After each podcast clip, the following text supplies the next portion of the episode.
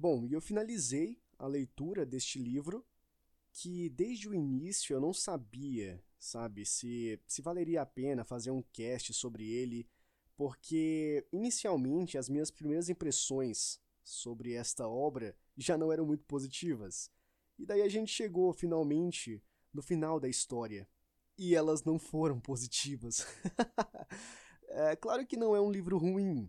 Eu, eu acho que nenhuma, nenhuma leitura ela é ruim. Eu acho que, sabe, por mais que seja desagradável, ainda deve existir algum ponto ali, alguma coisa que se pode tirar para refletir, ou para, sei lá, você dar uma aprimorada nela, entende? Tu pega uma ideia e essa ideia ela pode chegar a um lugar mais alto, alguma coisa assim do gênero. Então eu acho que de certa forma tudo vale a pena, né? Então eu cheguei aqui nesse final de livro e, sinceramente, é interessante a certo ponto, ao mesmo tempo que ele não não agrada tanto, né? Mas enfim, a gente vai tentar falar sobre ele, eu vou tentar uh, chegar a um ponto aqui com vocês para vocês entenderem o que é A Garota que Eu Quero, de Marcos Suzaki.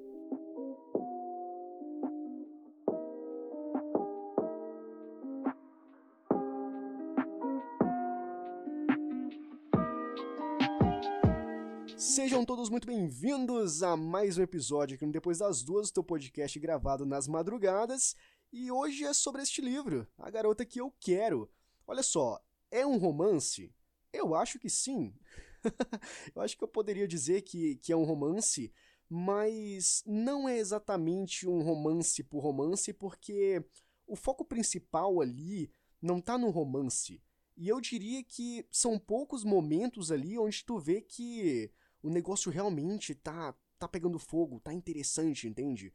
porque a início de conversa, nós temos ali, eu acho que são 20 capítulos. Quando o romance de fato começa a dar as caras na história, nós estamos no capítulo 7. Então, assim, não é algo. Nossa, demora pra caramba. Mas se tu for pensar, são sete capítulos ali, onde, na verdade, seis capítulos, porque o sétimo ele já começa a trabalhar essa ideia. São seis capítulos onde a gente fica imerso em uma outra ideia em outras coisas que estão acontecendo e eu vou comentar essas coisas com vocês. Mas antes eu queria fazer algumas considerações, tá? E primeiro de tudo, que eu acho que é muito importante isso, porque este livro é de um autor chamado Mark Suzaki. E se tu não conhece o Mark Suzaki, talvez tu não conheça por nome, mas o Suzaki, ele é o autor do best-seller A Menina que Roubava Livros. Então assim, eu já entrei, eu já fui imerso nessa leitura da garota que eu quero. Inclusive, eu só comprei esse livro pela capa, claro. a ideia de não julgue um livro pela capa, às vezes eu não cumpro, desculpa pai e mãe, mas às vezes eu julgo sim. E também pelo, pelo autor, então às vezes o autor tem um peso gigantesco. E aí eu comprei esse livro por causa dele, porque eu sempre quis ler A Menina que Roubava Livros. Inclusive, A Menina que Roubava Livros é pelo peso que esse título tem, pela capa, que eu também acho interessante, e eu nunca cheguei a ler, mas eu tenho ele aqui. Eu comprei ele só por causa dessas ideias, né? Eu comprei a ideia, não a história em si, mas a ideia da história poder ser gigantesca, né? Na verdade, é gigantesca, é um best-seller internacional e tudo mais. Então, eu já fui ali esperando, cara, isso aqui vai ser algo surreal, vai ser uma leitura incrível, colossal, nunca vista antes, vai ser uma experiência catástica aqui, não sei o quê. E não foi exatamente isso. é quando tu vai com muita sede ao pote e aí tu percebe que tu poderia ter apertado o freio um pouquinho, desacelerado, maneirado ali na, na expectativa, porque a ruína do ser humano é a expectativa. Não é que o negócio foi um desastre, foi muito ruim, é porque talvez tu esperava muito de alguma coisa uma coisa que talvez nem fosse tudo isso. Então a expectativa acabou destruindo tudo, né? Então, não vou dizer que destruiu porque foi interessante, foi legal essa experiência de, de ler A Garota que Eu Quero. Hum, eu não sabia muito bem o que esperar, então não, não posso dizer que eu esperava uma coisa e me decepcionei bastante, mas eu achei que o romance ele fosse uma coisa meio estilo Quem é Você Alaska, sabe? Do John Green. Uma coisa mais jovial, mais, mais imersiva e sim, é sobre jovens, é um romance ali de adolescente e tudo mais. só que é uma pegada um pouco diferente, um pouco distante, mas é bem parecido com outra história que eu vou comentar também. Mas enfim, a questão é que eu me desiludi um pouquinho com o Suzaki nesse livro, com o Zuzaki, né?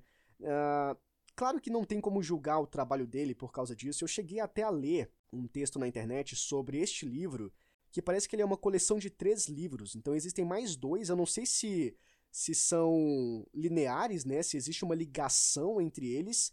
Eu acredito que não, porque esse daqui foi bem fechadinho, começo, meio e fim. Mas enfim, e eu não tive essa sensação tão agradável de ler uma história do Zuzaki. Porque não é que são problemas, tá? Não é que são pontos onde eu digo, cara, ele não sabe escrever. Não é isso.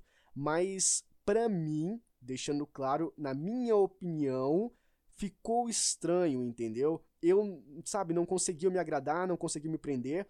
Então eu acho que esse foi o meu maior problema com o livro. Porque eu, eu fui, né? Eu fui atrás dele, eu quis ler ele por causa do, do autor, né? Então eu achava que seria uma coisa mais grandiosa e acabei não tendo todo esse impacto. Mas enfim, ainda assim, como eu comentei, valeu a pena a leitura e eu vou dissertar, né, aqui com vocês, vou tentar esmiuçar o que aconteceu nessa história ao longo desses minutos aqui desse podcast, beleza? E o que me fez, vamos dizer assim, o que me fez, um dos pontos que me fez não gostar muito do, do Zuzaki a narrativa que ele usa, tá? A, questão de. Claro, talvez eu tenha pensado que seria um romance e que seria uma coisa idiota. Porque basicamente eu, eu, leio, os livros de romance que eu leio são coisas mais fofinhas, mais clichê e tudo mais. Então a ideia de eu ter uh, pegado a garota que eu quero e ter associado com essa ideia que eu tenho em mente foi o, o, o meu, a minha ruína, né? Foi o, o que me fez errar na hora de ler. Entretanto, também é um livro clichê, de certa forma, não muda o fato, mas ele é um clichê mais sombrio, mais obscuro, mais sentimental, sabe, mais desolador, e a gente vai entender isso ao longo do cast. Mas o Zuzaki, ele tem um ponto ali, ele tem uma, um, um estilo de narrativa que ele tem uma vontade de explorar todo o universo da obra. Então o cara ele tá criando ali o cenário, tá criando os personagens, o universo de A Garota que eu quero, e ele não vai focar no protagonista e na garota que o protagonista desperta um amor ou vice-versa. Ele vai focar em tudo. Sei lá, se tem as cidades ali, né? Ele vai focar no, no satélite também, né? E as pessoas da cidade. Ele vai focar num personagem X, por exemplo, um barbeiro, um cabeleireiro, ele vai focar na relação que o protagonista pode ter com esse cara e como o protagonista pode aprender com esse cara. Por mais que seja, sei lá, uma profissão comum, uma profissão trivial, ainda assim o Zuzaki vai mostrar que essa profissão, por mais que trivial, ela é de suma importância para o mundo e que isso pode despertar uma ideia catártica para o protagonista. Então tem bastante disso, onde outro, sei lá, o Zuzaki vai chegar um momento onde ele vai focar em um cachorro. Está entendendo? E eu vou explorar um pouquinho mais pra frente, porque é legal. é legal o relacionamento dele, de, de, deles, né, dos personagens, com o cachorro. Mas tu entende a ideia de, por exemplo, é um livro que aparentemente, tá? Aparentemente ele é sobre romance, mas, porém, todavia, entretanto, ele foca em tudo, mas às vezes menos no romance. mas o legal é que ainda assim, mesmo focando em todos esses outros pontos aí, em todos esses outros paralelos, o Zuzaki ainda consegue manter o romance presente na história. A gente ainda consegue associar a ideia, ela não fica dispersa.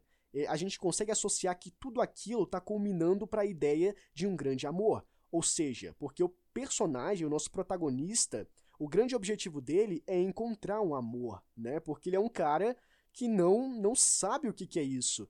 Então a gente segue essa jornada aí do nosso protagonista em busca de um grande amor. E é aí que entra o, a questão do romance não ser um foco, sabe, primordial, porque o maior foco de A Garota Que Eu Quero está no desenvolvimento do personagem. Tá na gente entender a, as motivações, as tristezas, as desilusões, o que levou o personagem a ser isso, o que que leva ele a, a querer alcançar tal objetivo, por que, que ele é assim, entende? Então, basicamente, a gente tem aqui um personagem muito introspectivo, certo? Onde ele, através do amor, ele vai abrir fronteiras, ele vai conhecer a vida de uma maneira uh, menos solitária, menos triste, sabe? Menos nebulosa. E essa questão de ser nebulosa, de estar tá numa penumbra, é interessante porque é basicamente o mesmo estilo que a gente tem com o Morro dos Ventos Uivantes. Porque quando nós estamos lendo o Morro dos Ventos Uivantes, inclusive tem um cast sobre ele aqui se tu quiser ouvir, certo? Aqui no Depois das Duas. Enquanto você vai lendo, tu parece que, sabe, tá tudo muito cinzento, tá tudo muito escuro, porque a ideia do, do livro é te colocar numa imersão total ali, onde tu tá dentro de uma cabana, onde é somente a luz de velas, e tá sempre à noite, tá sempre nevando, ou se tá de dia está nublado, e sabe, e tu fica naquela ideia de que caramba, isso aqui tá muito escuro. e claro, para tu entender isso que eu tô te dizendo, para tu tá, sabe, tu tem que estar tá imerso na história. É a questão do pacto ficcional, vamos dizer assim, uh, onde tu aceita a ideia, meio que tu traz aquilo pra tua realidade, é meio que tu tá uh, transcendendo o pacto, o pacto ficcional, sabe? Pra tu sentir aquela vibe, sentir o que tá acontecendo, tu tirar do negócio ali, da literatura, de uma ficção e tu trazer pra vida real e tu sentir aqueles eventos. É uma coisa bem surreal, um pouco meio metafísica, parece, mas enfim. É, é interessante porque vai ter isso nessa, nessa leitura, vai ter isso neste livro, porque tudo parece muito escuro. Bom, e a relação que eu fiz enquanto eu lia esse livro, além de ter essa relação com o morro, também pareceu bastante com as vantagens de ser invisível. Eu não sei se vocês já chegaram a ler as vantagens de ser invisível, porque sim, é um livro, ele ganhou uma adaptação para filme, mas ele é um livro do autor Stephen Chbosky, Chbosky. enfim, eu não, não, não sei como é que pronuncia o nome desse autor, mas, inclusive, eu tenho interesse de, de relê-lo para trazer um cast aqui. Mas qual é a relação que tem ali? A relação do personagem introspectivo, do personagem que escreve cartas, que escreve textos, e ele se sente ali nesse momento liberto, né? Uma sensação libertadora, êxtase de poder escrever sobre a vida dele, sobre os sentimentos dele. E a questão de, por exemplo, o amor da vida dele, ali ao final da história, mais ou menos, dá ele uma máquina de datilografar né, para ele poder escrever as histórias dele. E a gente sabe que isso acontece exatamente dessa forma com a Sam e o Charlie, né, em As Vantagens de Ser Invisível. Então tem muita uh, semelhança entre essas histórias. E eu achei legal, né? Até porque a questão da, da família. O que, o que faltava, né? O que faltou para ser exatamente a mesma coisa ali seria o protagonista ter alguns problemas, né? Teria, ter dificuldades e ele precisar de ajuda, ser internado em um determinado momento ali, porque não estava suportando mais os dramas psicológicos e essas coisas assim no gênero. Mas fora isso, é interessante porque tu pode fazer essas ligações. Porque faz sentido, certo? E é aí que entra a questão dele ser um, um escritor, né? Uh, porque ao final de cada capítulo existe um poema sobre o que a gente acabou de ler, entendeu? De, por exemplo, sei lá, acontece um dia onde o garoto sai e ele vai ao parque de diversões com a família. Esse é o capítulo. E ao final do capítulo, ele vai escrever essa história com uma narrativa totalmente diferente. Ele vai pegar os elementos que estavam ali, mas ele vai colocar numa ideia mais triste, onde, por exemplo, um cachorro que eu avistei na esquina me levou a um lugar de prazeres. E neste lugar de prazeres eu pude contemplar que estava rodeado de pessoas que se importavam comigo. Entende? Então ele vai traduzir isso, ele vai decodificar aquele momento de uma forma que para ele tem mais significado. Então, eu acho. Esse, esse é um ponto que eu achei legal do, do Zack, porque eu acho que é a marca registrada dele. Eu até conversei com algumas pessoas, uma pessoa, na verdade, sobre isso, e parece que a, a menina que roubava livros também segue esse fluxo, né? Esse fluxo mais poético. Então parece que é um estilo de narrativa do Zuzaki. Então é interessante por esse lado, até porque eu gosto também de, de poesia, eu acho legal, eu acho interessante. Então acompanhar isso nesse livro foi legal. Então é um, é um dos pontos fortes da, da história principalmente também do protagonista. E enfim, cara, vamos finalizar aqui essas considerações iniciais longas, mas é para deixar você, né, que tá ouvindo, já a par do que tu vai encontrar, entendeu? Para tu entender que esse livro, ele explora bastante coisa, ele tem um foco, ele tem um objetivo e, sei lá, ele tem pontos fortes, tem pontos negativos.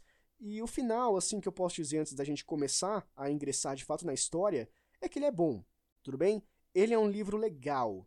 Eu achei ele um pouco fraquinho, tá? Fraquinho na minha opinião, sabe? Eu achei a narrativa, sei lá, achei que poderia ter sido mais, ou sei lá, eu fui com muita sede ao pote, esperei muita coisa, a expectativa que eu tive estragou uma coisa que é boa. Não sei. O que eu acho é que ele é bom, mas nem tanto. Mas ainda assim vale acompanhar, certo? Vale a pena tu comprar ou tu baixar na internet. E ele está disponível também na internet.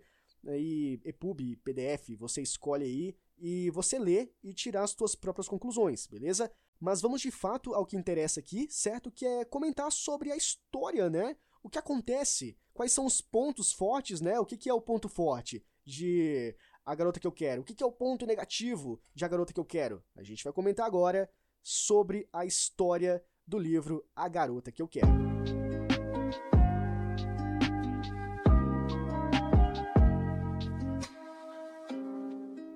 Beleza, após uma introdução extensa e muito prolixa, mas necessária, beleza, mas muito necessária, nós encontramos então, nós damos de cara com o nosso grande protagonista Cameron Wolf, que é o caçula da família Wolf. E esse personagem, ele é muito interessante.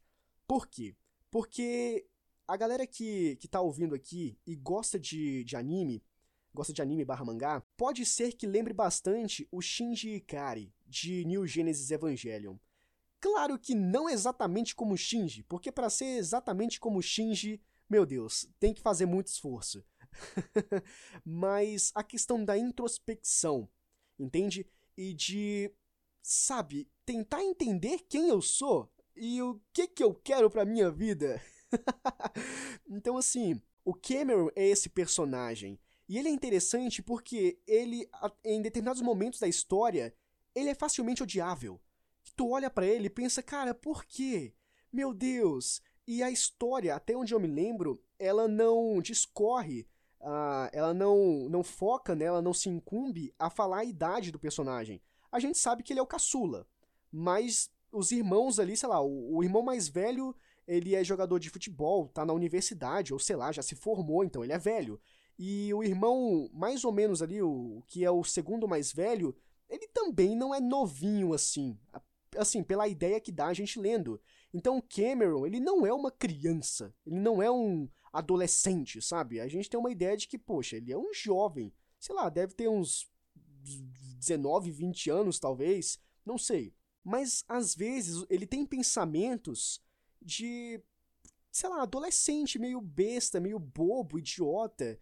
Mas isso também se dá pelo fato do, do Cam, que é um apelidinho que as pessoas dão para ele, ele não ter muito contato com muitas coisas da vida, entende? Porque a introspecção do, do Cam faz com que ele se prive de muitas coisas. E uma delas, e a mais principal, que é o foco dessa história, é o amor, entendeu? Então, o Ken, ele é um personagem legal porque às vezes eu odiava ele, às vezes eu não concordava com ele, e às vezes eu me via nele.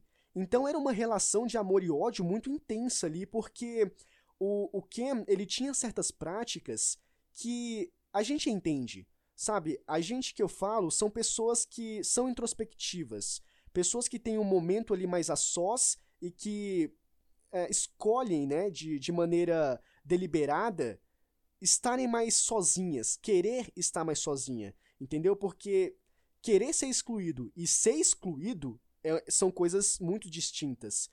Mas no caso do Ken, existem momentos onde ele opta por isso e existem momentos onde aparentemente ele é subjugado a essa situação. Então é muito difícil o personagem do Ken. E a grande jornada é nós acompanharmos isso e esperarmos que ele vença essas batalhas, esperarmos que ele transcenda todas essas dificuldades. E é legal porque ele tem bastante apoio da família. Isso é muito legal porque a família do, do Ken é uma família muito unida. A família Wolf é, é bastante apoiadora. E o que eu achei legal, na verdade eu achei bastante curioso, é que raramente o Ken ele se direciona, ele se dirige para a mãe dele como mãe. Ele geralmente fala Senhora Wolf. Então tem vários momentos ali da história onde eu fiquei pensando, Bah, mas será que essa aqui é a mãe dele mesmo? Será que. Porque tem vários mistériozinhos ali que vai sendo jogados pra gente até chegar no final e ser revelados e tudo mais. Então eu fiquei teorizando: será que é a mãe dele? Será que ele é adotado? Não sei o quê. mas aparentemente não. Ela realmente é a mãe dele e eu não sei. Ele simplesmente não chama ela de mãe. Para ser sincero, eu acho que ele chamou ela de mãe uma vez. Pelo menos se eu não estiver ficado disperso ali da história, foi somente uma vez que ele chamou a mãe de mãe, geralmente a senhora Wolf. Mas enfim, a questão da família é muito legal, porque todo mundo ali se apoia, todo mundo se gosta, e é aquela questão meio grande família, né? A grande família. De, por exemplo, pô, não sei o que, você é um idiota do cacete, o pai tá falando pro filho. E aí, logo o Ken, que é o narrador da história, ele vem e diz pra gente, mas quando o papai diz que ele é um idiota completo, é a maneira dele dizer que ama.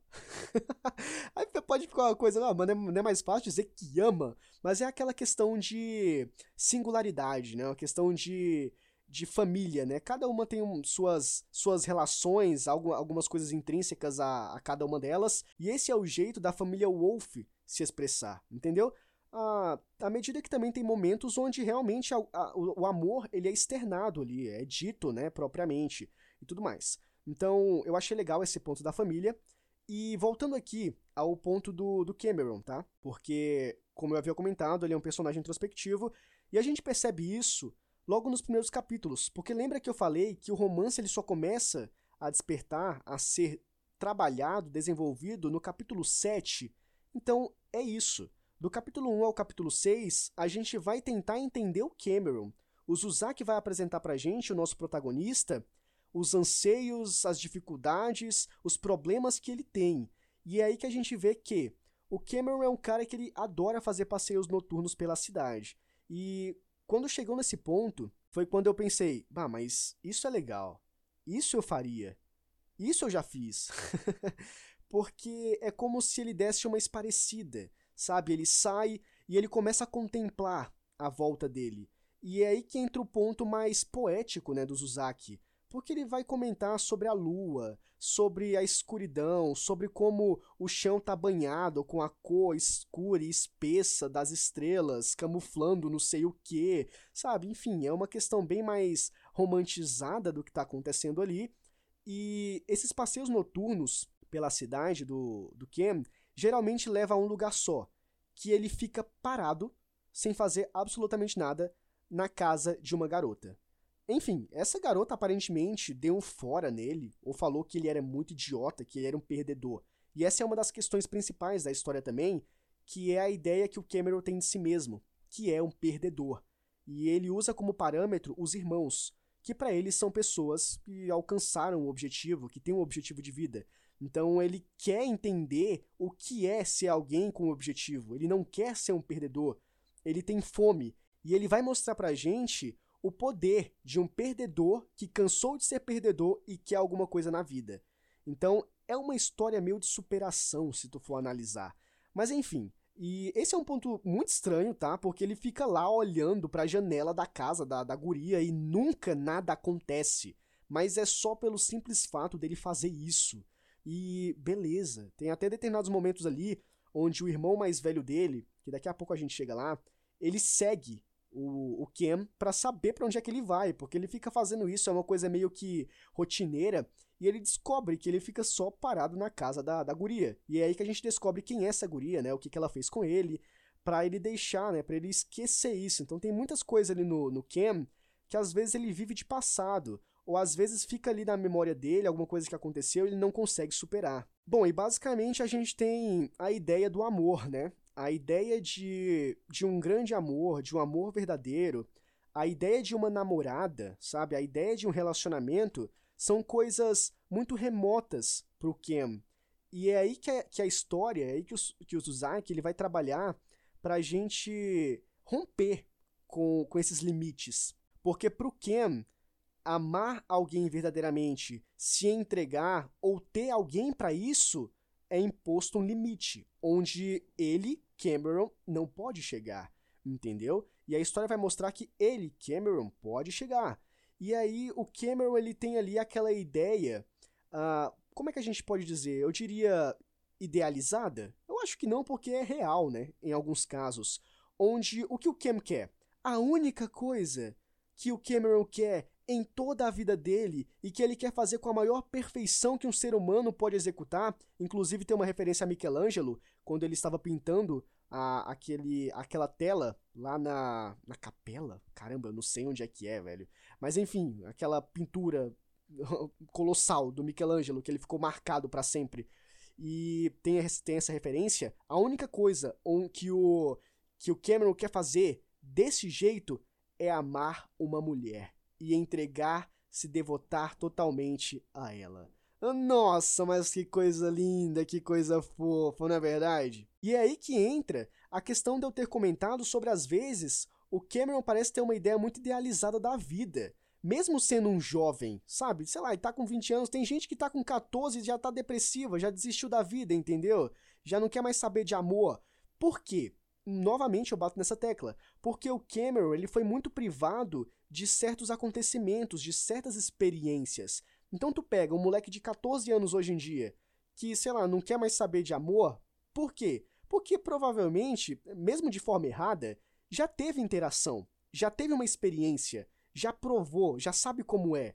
Então ele tem uma espécie de pensamento formado sobre aquilo, ou um, ou um achismo do que é aquilo. Em contrapartida, o Cam não tem absolutamente nada, porque ele nunca foi um personagem que viveu essa experiência de amar alguém e ser amado, entendeu? Pelo menos essa ideia de reciprocidade não existiu para ele. Então, esse é o grande objetivo dele. É o objetivo de, poxa, eu quero amar alguém e eu quero cuidar, eu quero acariciar, eu quero fazer cafuné, eu quero levar café da manhã para essa pessoa e não sei o quê, que é uma coisa muito genuína. E se tu for notar, é uma ideia que, sei lá, é, é, um, é um pressuposto de todo mundo antes de ingressar em um relacionamento. Ou pelo menos quando ingressa em um relacionamento e esse relacionamento ele é muito bom, ele é muito conto de fadas. E isso permanece para toda a vida, que é uma coisa muito difícil de acontecer, né? São raros os casos. Mas tu entende que essa, essa visão do Cam de ser essa pessoa perfeita e só pensar no outro, claro que aí existem contrapontos na questão de você pensar demais no outro e esquecer de si mesmo, entende? Existe aquela ponderada, encontrar um equilíbrio, mas tentando entender aqui o lado mais bonito da situação. O Ken, quando ele pensa isso, é um pensamento que todo mundo teve a priori. Todo mundo, quando quis amar alguém, partiu desse pressuposto. O ponto é, em algum momento deu merda, e a desilusão aconteceu. E pro Ken, essa desilusão ainda não aconteceu, por isso é esse personagem, ele é esse personagem que ainda acredita veementemente no amor. Mas claro que existem os outros problemas do Cameron, porque ele tem uma certa dificuldade ali, que como é que eu posso dizer? Ah, meio que um indivíduo como função no mundo, entendeu? Qual é a minha função? Por que, que eu não sou como os meus irmãos? E aí a gente entra naquela questão da admiração que ele tem pelo irmão mais velho e pelo Ruby. Aqui a gente entra no Ruby, que é o irmão segundo mais velho, né? Enfim. E aí ele, ele se questiona, né? Porque a ideia que ele tem é de que ele é um perdedor. Inclusive, o irmão mais velho, que é o Steve, eu acho, ele fala que ele é um perdedor. Cara, e esse momento é muito frustrante. E aí, o que é mais, uh, o que é mais surpreendente é como o, o Cam ele reage a, a essa afirmativa, a essa afirmação. Ele. Não, beleza, você acha que eu sou isso, tudo bem. Mas eu vou provar para você que eu tenho fome de vitória. Eu tenho fome de ser uma pessoa diferente e eu vou vencer isso. Cara, ele tem um posicionamento tão maduro, entende? Que em determinados momentos é difícil a gente associar certos pensamentos que ele tem que parecem não ser condizentes com aquela ideia que ele teve com o Steve. Mas enfim, ele se acha bastante perdedor e ele quer mudar esse cenário, então ele quer ser uma pessoa diferente. E a gente vai acompanhar, entendeu? A gente vai ver o que, que ele pode fazer para isso acontecer, entendeu? E, cara, a forma que isso acontece pode ser ruim para muitas pessoas e pode ser que realmente aconteça, entendeu? Porque é uma coisa legal que eu, que eu gostei nessa história, porque é clichê, mas ao mesmo tempo é realista. Porque não tem como tu dizer, bah, isso aqui foi uma bosta completa. Sendo que na vida real, praticamente o tempo todo isso acontece, entende? Então, enfim, a, ele buscando essa, esse objetivo de tentar entender qual, qual é a função dele no, no universo e que ele vai ser alguma coisa no universo, ele tem que ser alguma coisa no universo, é aí que a gente entra um pouco mais na abordagem do Ruby, né? Que é o irmão que consegue tudo fácil. E aí, com o Ruby, ele vai ter uma, uma associação de relacionamentos. Porque o Ken, como a gente sabe, ele é um garoto que quer amar. Ele quer alguém para amar, ele quer alguém que ame ele, entendeu? E o Ruby é um cara que ele tá com uma garota hoje, amanhã ele já meteu o pé na bunda dela e já tá com outra. E isso é, sabe, várias semanas. O cara não fica um mês com uma garota. Ele termina e já consegue outra. E o Ken, ele acha isso muito estranho. Até parece que ele repudia bastante esse comportamento do Ruby. Não somente mulheres, mas também outras coisas. Ele é o cara que todo mundo tem medo dele, todo mundo respeita ele, porque ele é bonito, tem um físico, não sei, atrativo e tudo mais. E aí o Ken, ele fica meio que, poxa, eu queria ser como o Ruby. Mas no sentido de ter alguém, porque se eu fosse Ruby, eu faria tudo diferente. Eu trataria ela como a mulher mais linda e incrível do mundo e a única mulher do planeta Terra. E tem toda aquela ideia mais idealizada do Ken, né? O Ken sendo o Ken. Mas enfim, então ele vai pegar o Ruby para fazer esse parâmetro, fazer essa espécie de associação, né? Melhor dizendo, entre ele e o irmão. De que ele consegue tudo que ele queria, que o Ken queria, mas faz tudo de uma forma que o Ken faria diferente entendeu? E aí a gente vai na, na busca do Ken por um amor verdadeiro, que a gente já está acompanhando desde o início da história, e o surgimento de uma personagem chamada Octavia Ash, eu acho, eu acho que Ash é o so, eu acho que Ash, que trava a língua ferrado, Ash é o sobrenome dela, enfim, a Octavia, e a Octavia é a atual namorada do Ruby, e a gente já sabe que isso não vai durar muito, na é verdade.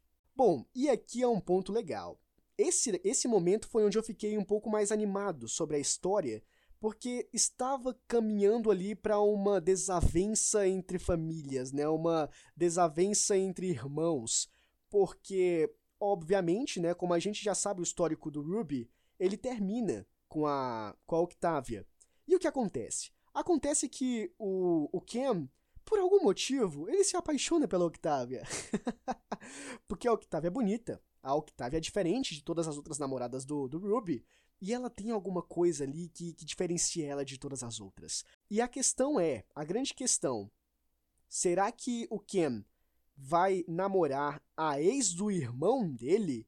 Entendeu? Inclusive, uh, na orelha do, do livro, na primeira orelha, né, da, da capa, não da contracapa, da capa mesmo, quando a gente está lendo ali, porque tem um, um, uma introdução, né? Tem um trecho da história e também tem a sinopse ali do que a gente vai encontrar. E nessa sinopse, o livro deixa entender que essa relação do, do Cameron com a Octavia vai gerar uma grande confusão com o irmão. Mas na verdade isso não acontece em momento nenhum, cara. E sei lá, eu acho que essa parada foi meio broxante em determinado ponto ali, porque, sei lá, nenhuma espécie de. Pô, Ken, minha ex? porque eu fiquei pensando, sabe, geralmente, quando é difícil demais entender a situação, tenta se colocar nela. Talvez fica mais fácil. E eu fiquei pensando, ah, se eu tenho um irmão, eu tenho uma namorada, eu termino e meu irmão vai namorar com ela, e aí ele fica trazendo ela aqui pra casa pra ficar no nosso quarto, sendo que ah, mano, que estranho, entende? Então, em momento nenhum houve desavença. Claro, teve aquele momento mais de policiamento em relação ao Cameron, de chegar no Ruby e falar: Ruby, tô namorando com a Octavia, tua ex. Claro que teve aquele momento de tensão, onde ele perguntou: será que vai dar merda se eu falar? Mas enfim, chegou a ter esse período aí de, de tensão, mas ele enfim chega no, no, no Ruby, fala e ele diz: beleza, Cam, tudo certo. Acabou, a vida que segue. E o Cameron e a Octavia começam a, a desenvolver uma certa relação ali. E com o passar do tempo, eles começam a namorar.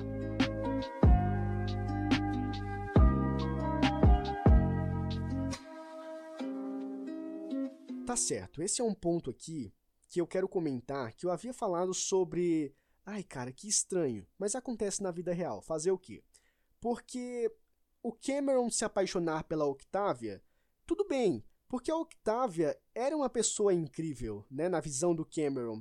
E se tu for olhar, se tu for comparar, o Cameron não se achava nada. Pro Cameron, para ele mesmo, ele era um nada, um perdedor. Então qualquer coisa pro Cameron era incrível. Então é até aceitável a gente pensar que o Cameron se apaixonou perdidamente pela Octavia.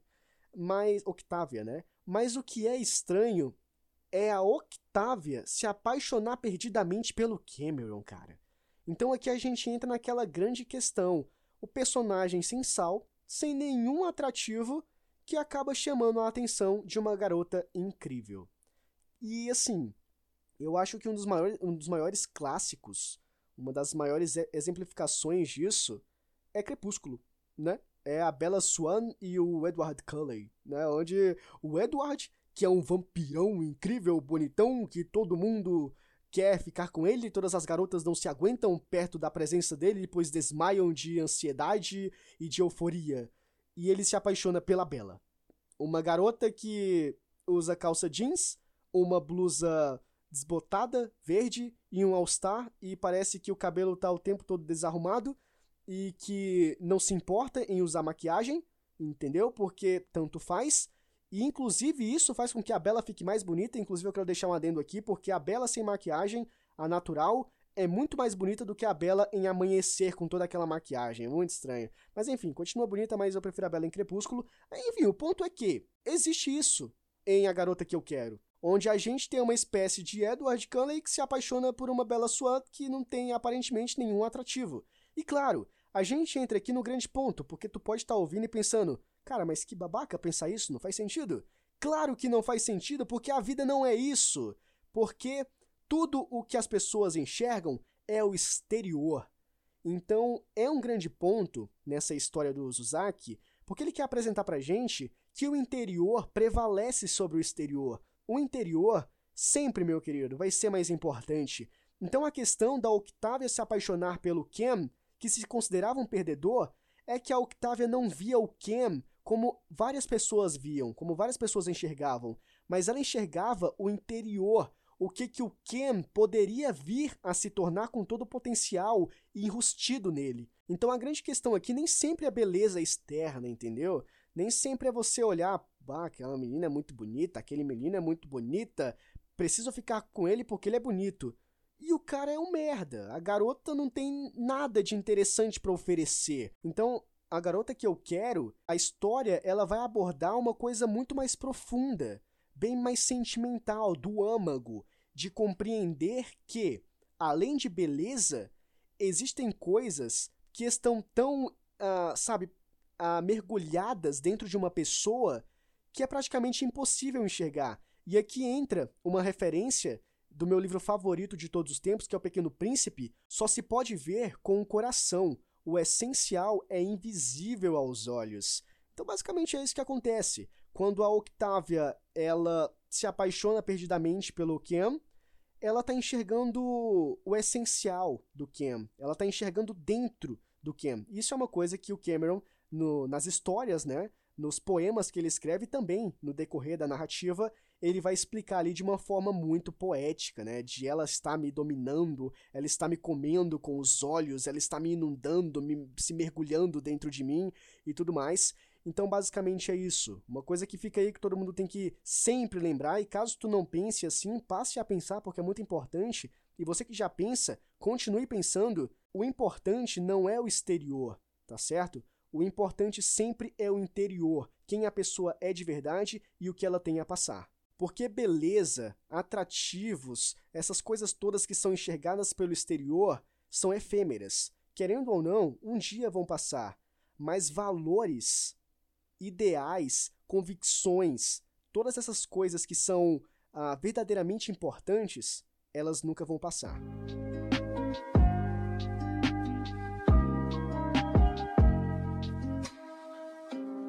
Os outros focos da história de A Garota Que Eu Quero, que eu havia comentado no início desse cast sobre. Bah, beleza. O Zuzaki, o Marcos Zuzaki, ele constrói ali o universo dele e ele quer falar sobre tudo. então, beleza, aqui a gente vai entrar em dois pontos importantes sobre isso, que é, o Zuzaki ele se aprofunda no Miffy. Quem é o Miffy? O Miffy é um cachorro, o Lulu da, Pomer... o Lulu da Pomerânia, sei lá, que é a raça do cachorro, e a relação que ele tem com os garotos. Meu querido, eu não sei quantos capítulos foram, mas eu acho que foram uns cinco, seis, ou não sei. Eu sei que o, o, o Miffy ele tá presente desde o começo da história, tem meio que um arco para ele ali, só pro Miffy, beleza? Onde, sei lá, tem uma explicação. O Miffy é um cachorro que eles passeavam o tempo todo, porque era o cachorro do vizinho, e o vizinho meio que pagava para eles passearem com o cachorro, alguma coisa assim do gênero, ou eles simplesmente passeavam com o cachorro. Isso, lembrei do que acontece aqui. Uh, eles passeavam com o cachorro por quê? Em um determinado momento ali do passado, que é contado pra gente como uma espécie de flashback, Uh, o Ruby e o Ken e alguns garotos estavam jogando bola e, sabe, ficavam chutando a bola na cerca e o cachorro ficava latindo, desesperado. O cachorro quase morreu por culpa dos moleque. E aí o cachorro sobreviveu e meio que como castigo, eles tinham que levar o Miff para passear todos os dias.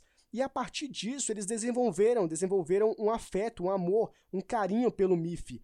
E mais uma vez, aquele carinho de, nossa, esse cachorro é irritante, esse cachorro parece um roedor, nossa, que cachorro desgraçado. Mas eu amo esse cachorro. Entendeu? Era essa relação. Eles não admitiam, mas era essa relação que eles tinham com o Miff. Beleza, então a gente vai entendendo um pouquinho dessa relação com o Miff, a gente vai acompanhando as idas e vindas com os passeios uh, dos garotos com o Miff, até que chega um ponto em que o Miff morre.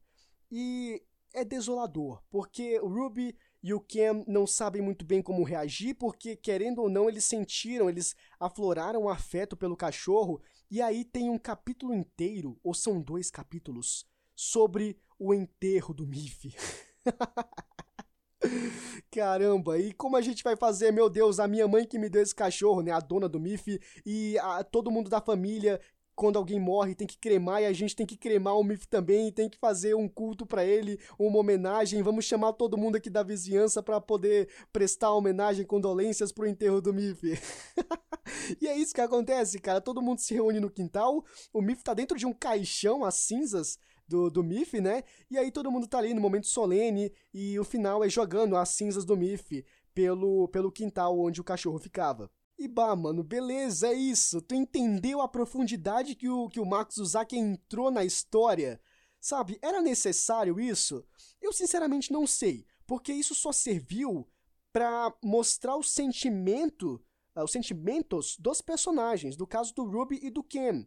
De, sei lá, de como eles, por mais que negassem a ideia, ainda assim existia o afeto. E fica aquela, aquela, aquela aquela mensagem de, por exemplo, pode ser que a forma de reagir, a forma de demonstrar algum afeto, algum carinho, não seja das melhores, mas ainda assim não tira ah, o valor de que existe alguma coisa significativa, de que existe amor, de que existe paixão, entendeu? A questão é que cada um tem a forma de se expressar. E por fim, cara, a gente teve a luta do Ruby contra o telefonista. O telefonista foi um apelido que eles deram para um cara que ficava ligando incansavelmente todos os dias pro Ruby, porque o Ruby, nessas idas e vindas aí de mulher, de ficar largando uma e pegando outra, ele ficou com uma garota chamada Julia. E a Julia, ela estava em um relacionamento com outro cara, né? E aí, óbvio que deu merda, o cara descobriu, o cara queria pegar o Ruby na porrada. E aí teve todo um arco para mostrar essa batalha com o Ruby, onde o Ruby, sei lá, teve um momento ali meio imaginário do Ken, quando ele tá contando essa história. E onde realmente acontece a luta, e o Ruby toma uma porrada porque foi muito injusto, né? Ficou implícito, mas aparentemente eles haviam concordado, né, acordado a ideia de que seria um contra um. Mas aí chegou no dia e o cara levou uma porrada de, de moleque lá para bater no Ruby e, sei lá, fica, quase morreu o Ruby, entendeu? A questão é que, após esse, esse momento, o Ruby parece que aprendeu a lição. Então a ideia de, poxa, eu vou ficar com uma hoje, eu fico com outra amanhã, não sei o que, não sei o que, pode ser que não seja a melhor opção. E a melhor opção talvez seja se reservar e esperar a pessoa certa. Então ficou isso daí, claro assim. É, existem esses momentos onde o, o ele tem essa, essa abordagem mais profunda nesses outros pontos aí, em outros focos, mas claro que se tu for analisar, tem uma lição, tem uma mensagem a ser passada. Mas ainda assim, se tu fizer um esforço ali, eu acho que talvez nem precise de um esforço. Se tu simplesmente excluir essas partes, a história continua, a história caminha para o que tem que ser, entendeu? Mas enfim, tá presente, a gente comenta, a gente gosta ou a gente odeia, enfim, tá ali pra gente analisar e interpretar de alguma forma.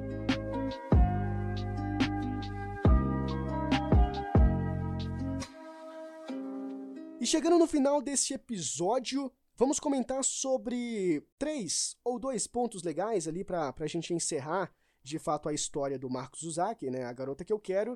Que primeiro, o grande foco é o arco do desenvolvimento de Cameron Wolfe. Nós tivemos todo esse processo, né, nós tivemos tudo que eu apresentei aqui para vocês ao longo de duzentas e poucas páginas. É um livro bastante curto, né? Uh, a questão é que eu poderia ter terminado muito antes, mas até que ponto, entende? Tu tem que ficar ali na história até que ela te convença de que ela é boa, entendeu? Algumas pessoas até falam sobre desistir. Se o livro não te cativou, desiste, larga de mão. E tem outras pessoas que falam, poxa, não desiste, continua lendo e que em um determinado momento fica bom. Não é exatamente o caso desse livro.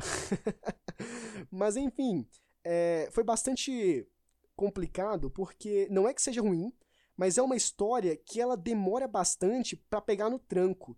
E ainda assim, quando pega no tranco, ela anda somente na primeira marcha, entendeu? Lenta, o negócio não, não evolui. Enfim, essa foi a sensação que eu tive com, com esse livro. A gente teve todo, todos esses elementos aí contidos, apresentados, imbuídos pra gente na narrativa, mas o foco principal foi o arco ali, o desfecho do arco do Kem, onde ele de fato uh, se desvencilha, onde ele de fato se desassocia dos grilhões que acorrentavam ele outrora, né? Onde ele não se enxerga mais como um perdedor e agora ele tem um objetivo, ele tem alguém para fazer com que o impulsione para frente. E essa garota é a Octavia, porque o relacionamento deles começa a se desenvolver. Tem alguns pontos curiosos ali sobre a Octavia alguns pontos misteriosos, de, por exemplo, a Octavia nunca levou ninguém para casa dela, nenhum namorado para casa dela. Por quê? E aí a gente descobre o porquê disso e ela leva o Cam para casa dela pela primeira vez, onde ela revela, e o Cam é como se fosse o primeiro namorado dela, mesmo não sendo, entendeu? Então tem uma coisa mais clichê ali acontecendo, e o Cam enxerga na Octavia, a Octavia meio que aparece para ele como uma forma de incentivo para viver e de enxergar novos horizontes, perspectivas, panoramas diferentes, coisas que o Cam não poderia fazer sozinho. E enfim, aí a gente tem o grande clichê ali, outro clichê que, bah, mano, quando eu li isso aqui eu fiquei, ah, não é possível. Eu, tudo bem, né? Depois de tudo que aconteceu, eu só aceitei o negócio. Mas lembra todo aquele complexo que o Cameron tinha com os irmãos, principalmente com Ruby, porque ele conseguia tudo fácil, principalmente garotas, e ele sentia uma certa admiração e se sentia perdedor e queria alcançar. No final da história, o Ruby, ele revela que sempre admirou o Cameron. Meu Deus, cara. E, e aí ele vem com aquele discurso: Cam, eu sei que parece. Ai meu Deus, eu não sei se eu consigo falar, mas eu vou tentar. Cam, eu sempre te admirei. Eu sempre quis ser como você e não sei o que. Bah, não é possível, cara. Tu entendeu? O que o, o que o protagonista sempre quis e que talvez foi o, o Marte dele o tempo todo. Nem era, porque o cara sempre quis ser ele, entendeu? Sempre quis que. Ai meu Deus, sempre sabe, admirou profundamente o irmão mais novo, o caçula da família. Mas tudo bem, é um final feliz. Eu posso dizer que todas as pontas foram amarradas ali. Claro que, bah, tudo bem, né? Foi aquele, aquele amarrado que talvez não agrade a todo mundo, né? Mas que foi interessante. Foi razoável, foi legal, né? E para finalizar, voltando aqui sobre o ponto da Octavia, como esse incentivo para o Kem viver a vida dele, a gente entra aqui num ponto, numa teoria que ela foi cunhada por um cara chamado Nathan Rabin, que é a Manic Pixel Dream Girl. E essa teoria, ela diz respeito a personagens femininas que aparecem na narrativa simplesmente para impulsionar o personagem masculino, para fazer com que ele alcance os objetivos dele. Essa é a única função da personagem feminina. É interessante esse, essa teoria, porque claramente, se tu for olhar a fundo, uh, ela é um pouco mais profunda, não exatamente é o caso da Octávia, tá? Porque, mas assim, não exatamente como a teoria diz, mas tu pode se apropriar dela para tentar exemplificar o que acontece, porque a Octávia é aquela personagem cheia de vida, luz, que tá exalando alegria e tudo mais, e ela vai fazer algo por um protagonista, por um personagem depressivo, triste, que precisa de ajuda para poder encontrar o caminho. Então, nesse quesito, ela é facilmente aplicada. E é isso. Esse, esse foi o livro. Esse, essa teoria, ela finaliza aqui tudo que eu tinha para dizer, ou tudo que pelo menos eu lembrava para dizer sobre esse livro. E o que fica aqui para vocês é leia. Não é uma das melhores leituras. A partir disso eu fiquei com medo de ler A Menina que Roubava Livros, mas eu espero que seja melhor um pouquinho. Eu vou agora, né, sem expectativa nenhuma para leitura. E, cara, A Garota que Eu Quero é um livro. Eu posso dizer que é meio fraquinho, mas pode ser que seja bom para ti, entendeu? Então, de qualquer forma, leia e tire a sua própria conclusão.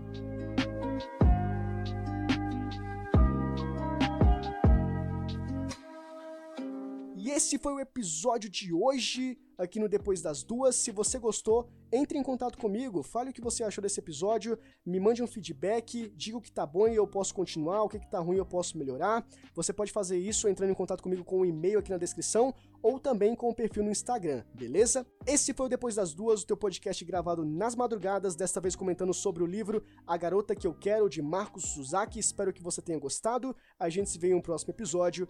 Abraço!